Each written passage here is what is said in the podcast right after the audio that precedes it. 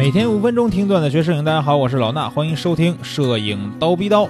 那最近咱们这个微课堂有一个学员过来找我啊，说他最近在一个什么微信群里边听了一个人像摄影的课程，完了说他遇到的最大的问题呢，就是这个拍人像的时候不知道怎么去引导模特。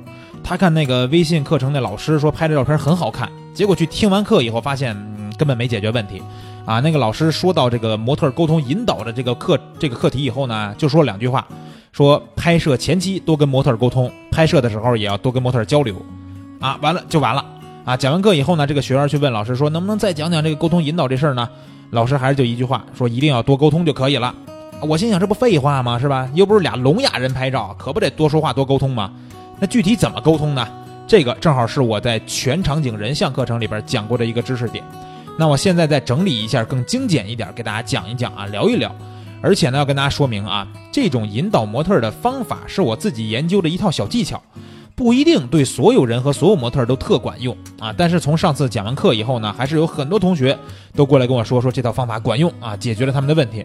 所以我也更愿意把我这套技巧分享出来。那我在模特动作情绪引导方面啊，有三个原则，你们要记住啊。第一个。不要让模特摆出什么动作，要让他去找自己最熟悉的感觉，啊。第二呢，培养你们之间自己独有的默契。第三，通过记忆训练，让模特慢慢熟悉这种拍照的节奏和感觉。这么说完啊，如果听过我课程的同学还能明白点，如果没听过的，估计是一头雾水。没关系，今儿呢，咱们把这事儿再给大家讲一讲。咱们先说第一点啊，怎么让模特找到自己最熟悉的感觉。咱们就从拍照的时候一种动作说起啊，我们带这个妹子出去拍照的时候，尽量要避免让模特傻乎乎站在那儿，然后说说，哎，来笑一个，咱们拍一张，是吧？这种方式要避免。你把你自己个放在那儿啊，把你自个儿放在那儿，你自己跟自己这么说，你面对镜子，你也会变成一大傻子，因为我们平时生活里边不存在这样的状况，对吧？谁没事干站那儿傻笑啊？啊，关键还得冲着镜头傻笑，是吧？太尴尬了。所以呢，我们要找到一种生活中我们常常会做的状态，然后再引导模特去做，再拍摄。那什么动作状态是我们最熟悉的呀？我们要从我们是一个婴儿的时候就开始说起。咱们现在看看自己或者是朋友家的孩子啊，小孩子，不管是婴儿还是刚学会说话走路那种小孩儿，他们都会有一种下意识的动作，就是抓东西。哎，看到这个东西抓起来看看是吧？不好玩扔了，再找找别的东西再抓起来。哎，这种抓东西的动作呢，几乎是我们从小到大一直在重复练习的。那我们不知道应该怎么拍的时候呢，就让模特先找东西去抓一抓，比如说抓个栏杆是吧？抓个树叶抓个什么都行。那除了抓东西呢，还有一些其他的动作状态，我们也是很熟悉的。比如说我们平时睡觉的时候啊，都会闭着眼，对吧？那模特闭着眼拍摄是不是也能拍呢？对吧？比如妹子们平时都会扎个头发梳头，是吧？包括看书写字儿，最简单的是吧？还有吃东西喝东西这种动作，这个状态模特肯定会熟悉，因为这些呀都是正常的人在生活里边会有的状态，而且是经常会重复去做的动作和状态。那只要我们让模特做出这些动作状态就可以了，对不对？因为这时候模特会是相对来说比较放松也比较自然的。如果大家听完还不知道什么感觉，我也准备了几张我刚才说的这种几种状态的照片给大家看。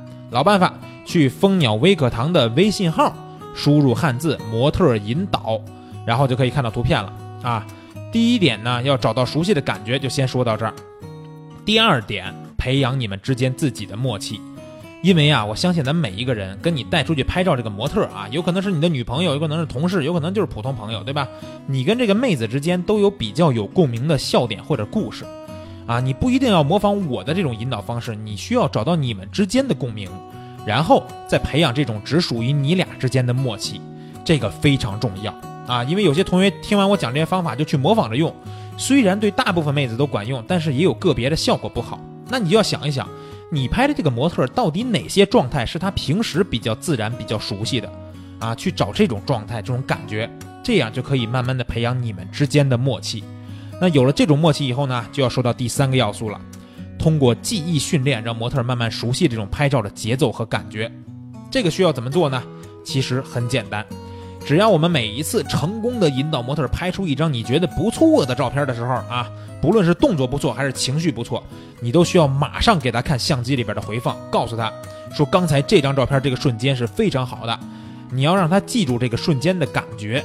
啊，人都是活的，对吧？都是有脑子的，不是什么教不会的东西，所以呢，他也会慢慢的记住这些瞬间，在以后你们的拍摄当中，你就会慢慢的减少引导，他就会从更多的这个记忆中去提取这个瞬间。所以呢，这就是我拍摄人像自己研究出来的一套沟通引导的法则。大家要记住这三个要素，然后去灵活使用。